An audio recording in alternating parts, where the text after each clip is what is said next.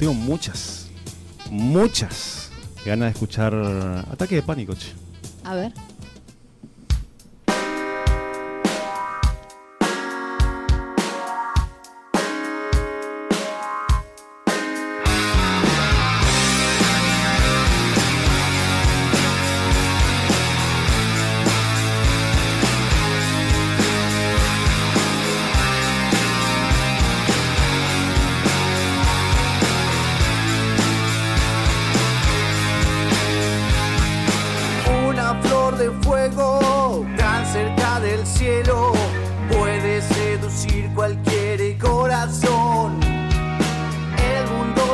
Muere cerca de sus labios cuando la ves sonreír.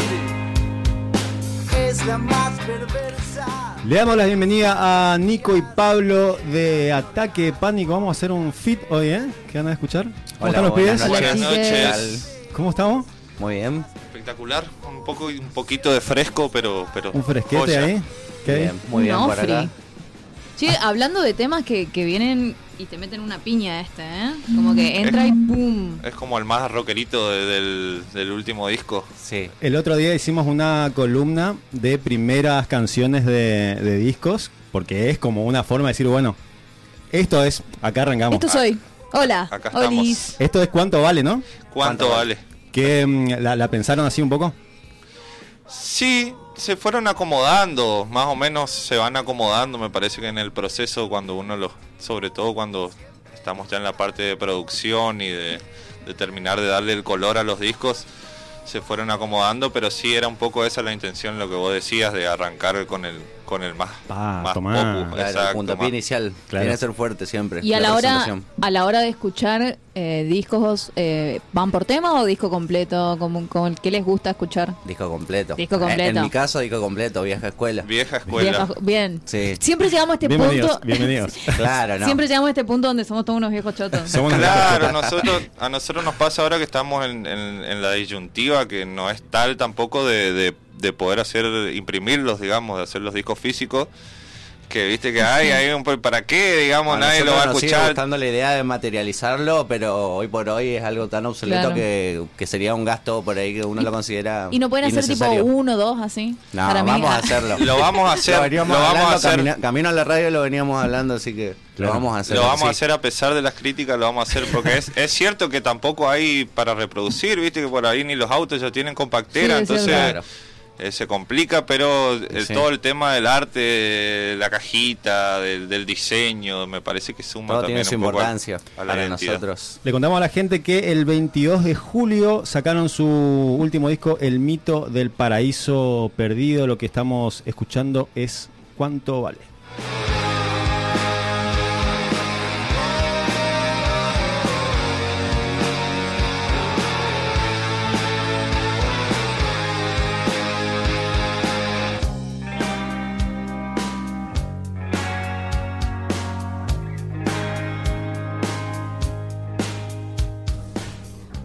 Vamos a escuchar todo el disco para mí, ¿eh?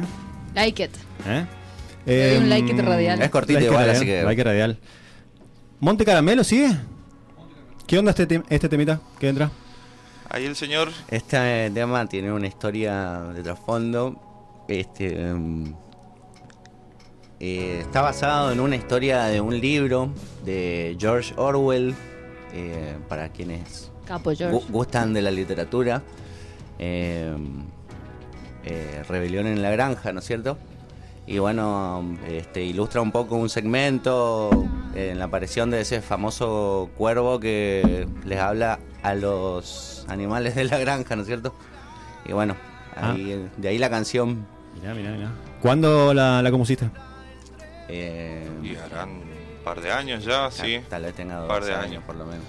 Claro, es como el tema que le termina de dar la vuelta de rosca a la temática del disco, digamos, porque em- empieza a emparentar todo con este el cuervo que dice que viene a prometer algo así como como una promesa un- de religión, lugar, de eh, paraíso, digamos, que, que después no es tal. Cuervo optimista de mierda. Sí, acá. cuervo. Mentiroso, mentiroso, mentiroso, Mentiroso. más que optimista, mentiroso. Sí. Entonces como que después hay otra realidad y ahí nos fuimos, nos fuimos yendo de a poquito para, para este lado del Claro. paraíso perdido.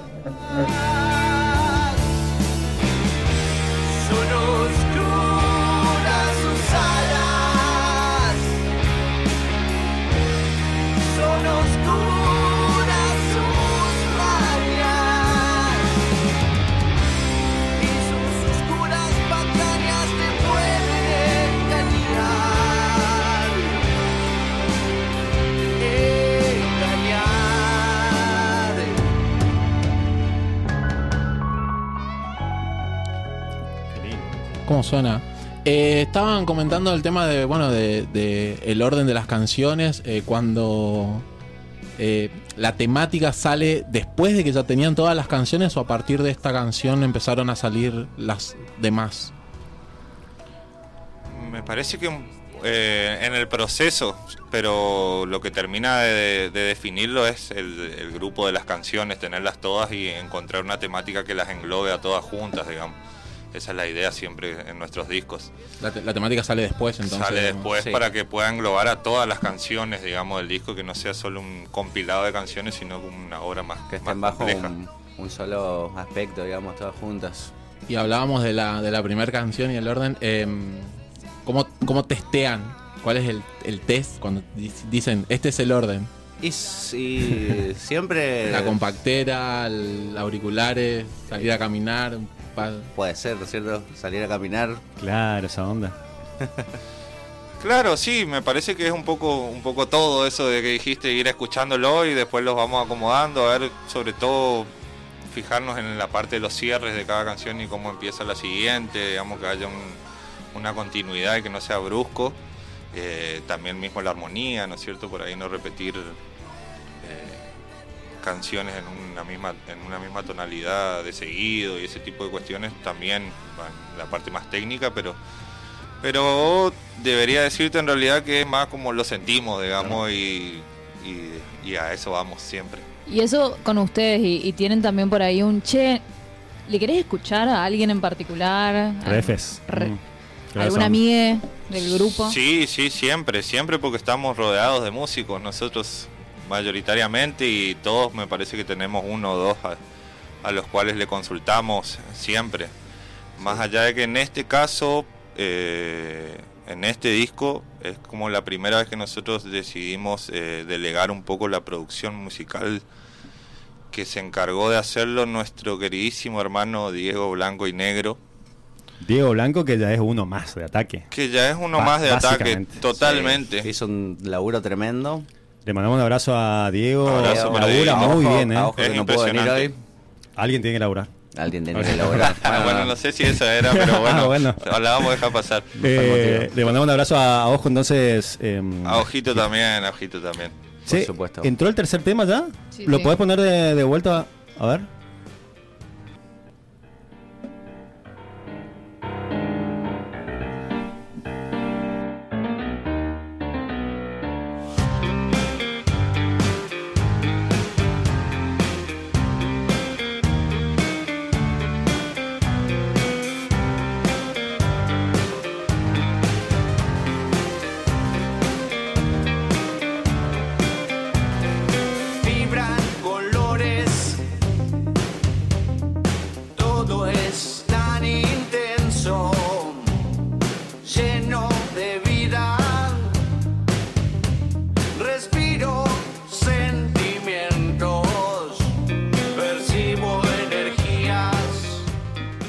Estamos escuchando es Ecos del Universo Interior. Estamos explicando un poco del disco El Mito del Paraíso Perdido. Em, arrancó un tanguito ahí. Al Arranca, comienzo. arranca con una milonguita primero, como para descolocar la jugada, ¿no es cierto? Qué lindo. Eh, están, están jugando con otro, con otro género, se están moviendo de Sí, forma sí, diferente. sí. Qué, qué, lindo ver eso, Este che. disco sí, sí, se tuvo una apertura musical de parte de cada uno de nosotros individualmente y eso después fue volcado a la banda y el resultado es este. También influye muchísimo el aporte de Diego Blanco que eh, mediante sus ideas se aportó mucha de la que estamos escuchando Claro. ahora. Así Y que- ese tecladito es de Diego Acosta Ah, también. perdón. Un saludito porque hay varios Sí. músicos invitados Diego- también en, en el disco. el popular Diego Cogollo para Popular la, Diego Cogollo. El para la popular, gente exacto. de la Lindo crema correntina. entró, ¿eh? Sí. Sí, gran tecladista, te digo. ¿eh?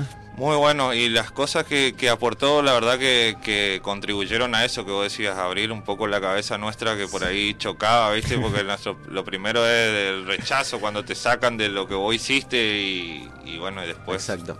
como que nos fuimos amoldando un poco también y la idea era esa, delegar un poco más también para, para que se pueda producir este, este cambio y que no sea tan similar a lo que veníamos haciendo, ¿no? obviamente sin perder la identidad.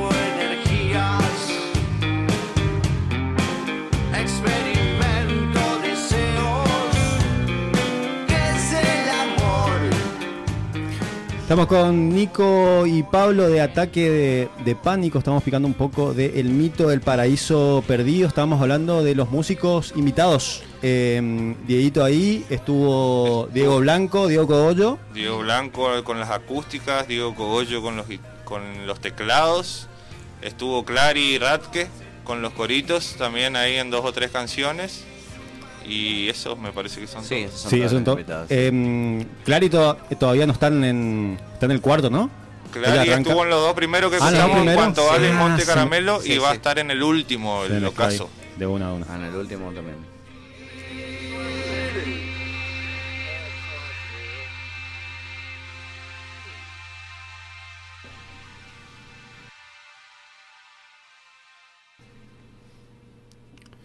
Che, Nico, tomo esto que, que estabas comentando de por ahí, em, la salida de la zona de confort o ese, ese tema del público por ahí que siempre te, le, le condicionan a la banda por ahí a, a cambiar. Ustedes en su momento hacían covers de los, los redondos, de Sky.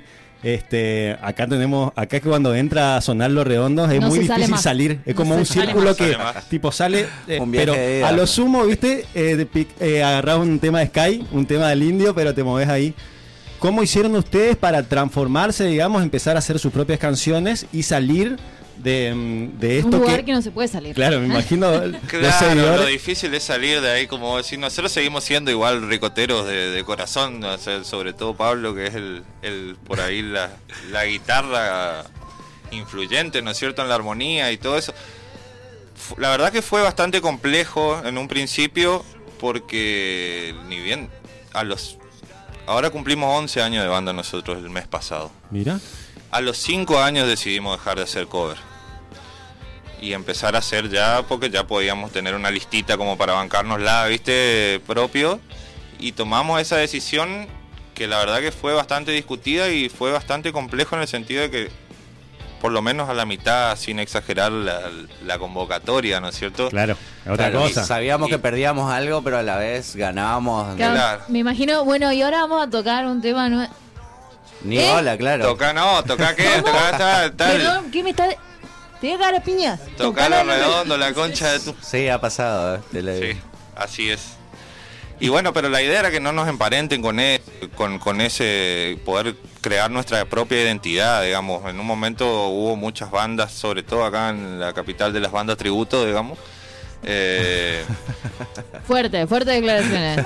Corriente capital Tiraste- del no carnaval. Tiraste un título ahí. Sea, tiraste el título de la nota. pero hay muchas, hay, muchas, o no. Hay No muchísimas. Bueno, entonces no sé. nosotros no queríamos que pasara que Ataque sea una banda tributo a Los Redondos o que nos emparenten Ataque Los Redondos. Claro. Si bien amamos Los Redondos y nos encanta hacer, nos encantaba hacer sus temas porque la verdad que nos encantan.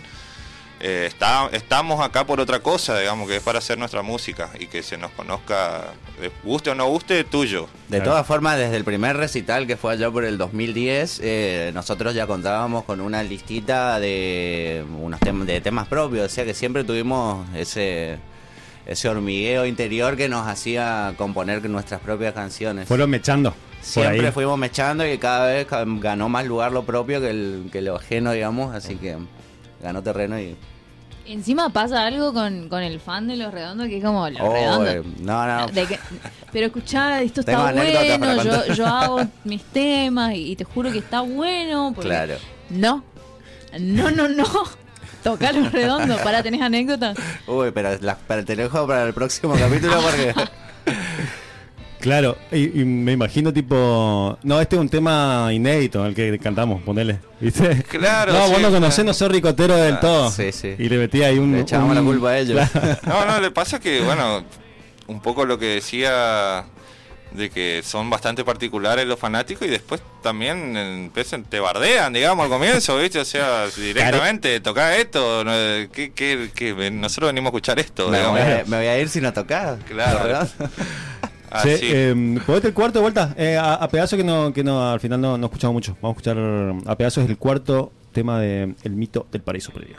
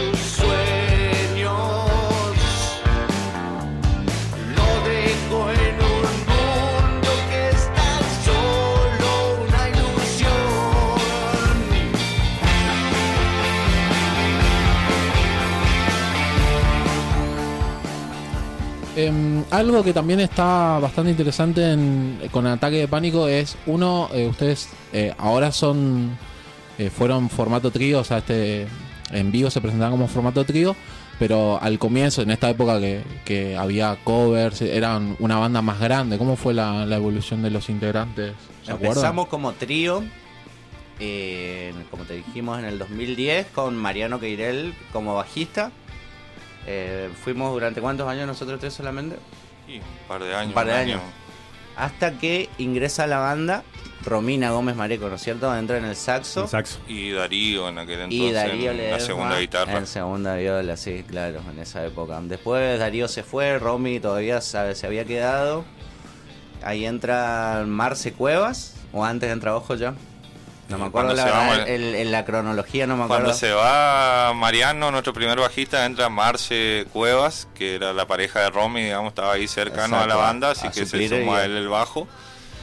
Y después, un poquito más adelante en el tiempo, se van eh, se van Romy y Marce y, y ahí entra el popular Ojo. Popular ojo. Sí, aunque Ojo ya estaba antes también eh, como violero. Entra Ojo Estuvo, hasta sí, mojando, mojando otra guitarra al principio. Un satel- Sí. Siempre están los Sí. satélites, Él eso, siempre, ¿viste? está, él siempre Sí. está algo, vos dale, él va a hacer algo. Sí, sí, sí. Qué grande. Bueno, los dos se mantuvieron, son los únicos que, que siguieron los 11 años. Nosotros Así sí, es, sí. nosotros dos. Qué loco.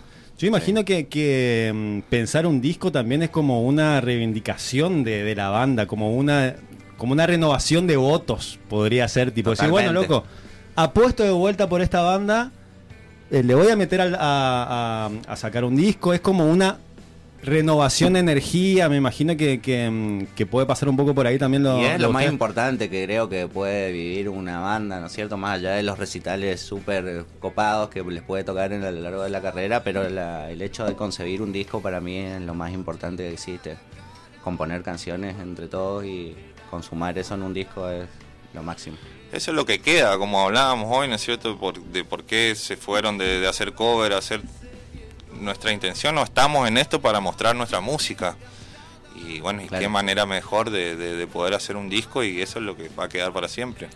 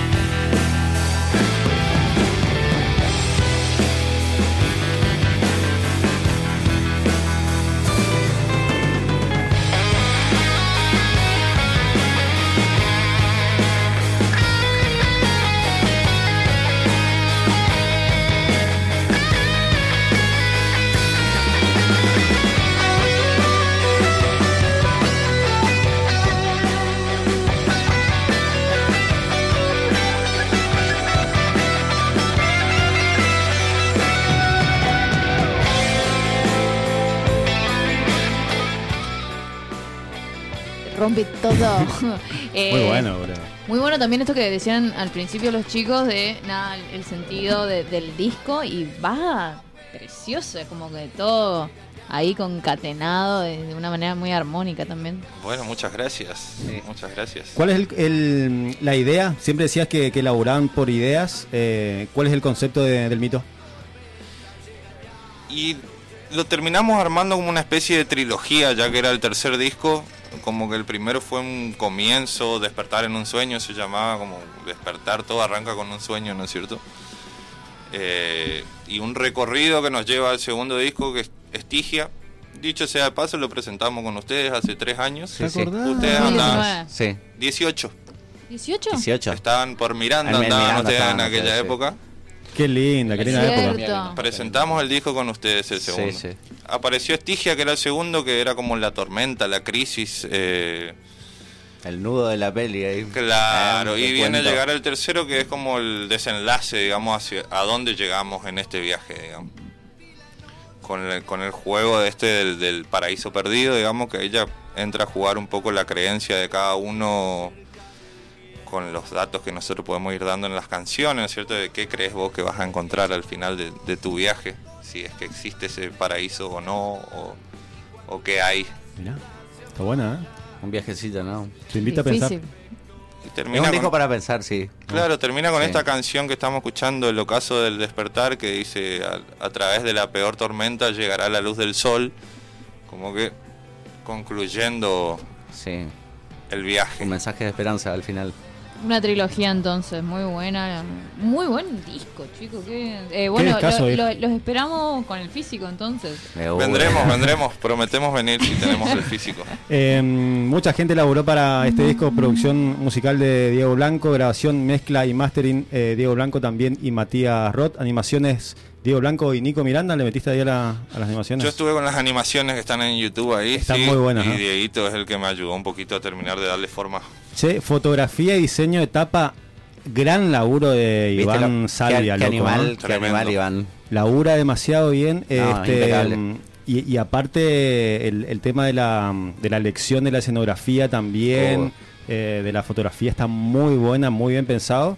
Eh, Genial ese laburo. No, tremendo, porque sobre todo me, me- me pasaba a mí que era un poco el, el que llevaba la batuta en el tema de- del, del diseño del disco, que, que es muy difícil inter- que te interpreten lo que vos querés hacer, ¿no es cierto? O sea, obviamente sin quitarle la libertad que tiene el artista de hacer su obra, pero por dónde nosotros queríamos ir y la verdad que el- tuvimos una reunión con Pablo, me acuerdo en casa, vino el, el pibe, nosotros lo llenamos de imágenes de Sí, Google, de ¿viste? esto es lo que queremos, es contarle esta historia, el mito del paraíso perdido, porque yo quiero que ahí había un paraíso, le digo, eso está abandonado, ahí hubo un paraíso, no sé cómo me lo haces, una ruina, ¿viste? No sé cómo me lo haces. me imagino unas, una, tipo unas ruinas, le decía yo, pero tampoco me decía él, pero no queremos que las ruinas sean romanas, viste que siempre se ve, eso, esas no queremos. Claro, más reales, más claro, reales, más realismo. De- Después, a la semana ya lo hago, mirá esto como... Impresionante. Para ver eso en las redes, no nos podés eh, tirar. Nuestras redes, Ataque de Pánico Rock, todas ellas, Facebook, Instagram, YouTube. eh, YouTube. Y bueno, Spotify se viene, el disco está en proceso de carga, viste que ahí tarda un poquito. Tiene su legalidad, que todo, se viene, se viene también ahí pronto. Qué grande los pibes. Eh, así pasaron Nico y Pablo de Ataque de Pánico. El 22 de julio sacaron El mito del paraíso perdido. Estuvimos escuchando un poco y nos vamos con el último. ¿eh? Estaría bueno para Sí. echarlo completito. Gracias a los pibes por venir. Gracias Muchísimas a gracias a ustedes. Discaso, discaso el que sacaron. Mil gracias.